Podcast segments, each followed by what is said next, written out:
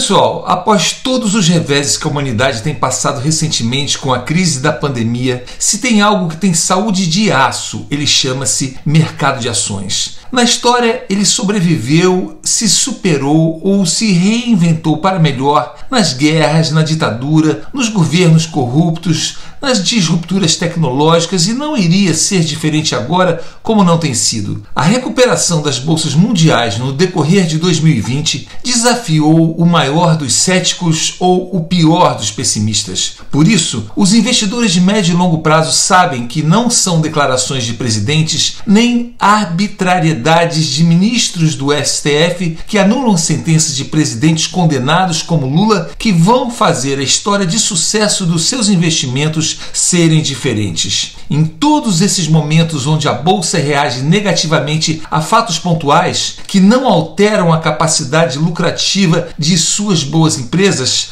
Tais episódios definem-se exclusivamente pela alcunha de oportunidade de comprar bons ativos de bolsas descontados. Portanto, o mês de março de 2021 abriu como uma verdadeira Black Friday em bolsa de valores, com filas de investidores de longo prazo nas lojas dos home brokers raspando o tacho das reservas de oportunidades para encher o carrinho de ativos bons pagadores de dividendos. Quanto mais ativos esses investidores sábios conseguem comprar, maior a largura do sorriso e da saúde que ostentam. E ano após ano, esses investidores engrossam o caldo dos milionários mundiais alguns chegando a bilionários. E o melhor de tudo, são pessoas leigas que, com uma mistura de conhecimento somado a pequenas economias de salários, estão reescrevendo a história de suas vidas. Eu não conheço nenhum investidor de bolsa que saiu do zero,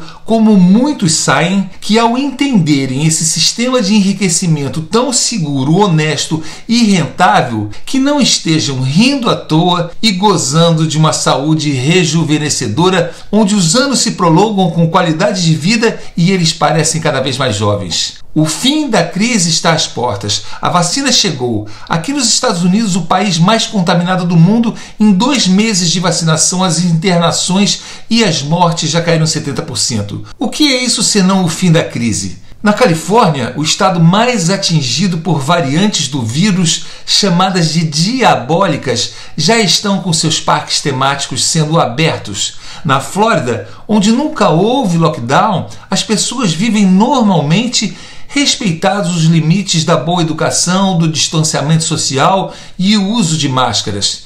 E a economia vai muito bem, obrigado. As bolsas americanas já começaram a ensaiar novos recordes positivos. O que se ouve aqui no país é que nem vírus nem presidente Biden conseguem atrapalhar o bom andamento da maior economia do planeta. As lojas estão abertas, as indústrias estão expandindo para preservar o Made in America e atrapalhar a vida dos chineses. O temor de Joe Biden fazer acordos com esse país comunista tornou-se um risco desprezível. As big techs, com sua censura ao Partido Republicano Conservador, não sabem se perdem mais usuários ou se ganham mais desafetos. Um ex-presidente brasileiro presidiário dificilmente vai ter espaço para voltar a praticar crimes. E o povo já percebeu que quem não reclama tem que engolir as injustiças que lhes são impostas. Um Bolsonaro e um Paulo Guedes não são culpados de um Covid. No primeiro ano desse governo, a Bolsa de Valores estava correndo a toda velocidade para decolar no que seria o grande voo do quinto grande ciclo da Bolsa de Valores brasileira. Mas não apenas o piloto abortou a decolagem em tempo, como você também cortou custos, reavaliou prioridades e todos sofremos juntos. Culpar alguém nesse momento não nos ajudará em nada. É hora de apoiarmos o timoneiro do barco para aportarmos todos em segurança na terra prometida da nossa vida normal de volta. É hora dos homens de bem levantarem as suas vozes para impedirmos que partidos e presidentes indesejáveis voltem ao poder. É preciso insistirmos para que possamos ver o fim desse STF sem caráter ou vergonha, resquício do mesmo governo que quase destruiu nossa nação. Enquanto isso, as empresas da bolsa continuam pagando os mesmos dividendos e demais proventos, só que agora a preço de liquidação Black Friday em tempos de pré-final de crise do Covid. Meus profundos sentimentos aqueles que, como eu, perdemos nossos entes queridos nesse tempo difícil, mas para nós que ficamos, o mundo continua e no que depender de mim, ele terá que ser melhor por onde eu passar. E eu vou continuar como faço nos meus 11 anos de bolsa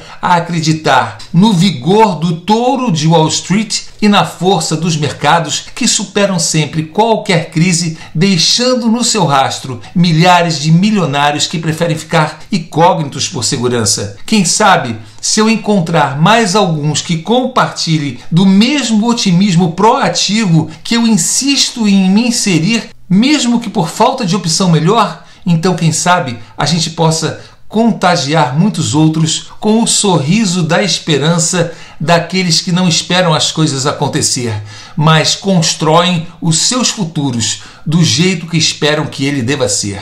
Deus abençoe a todos em nome do Senhor Jesus.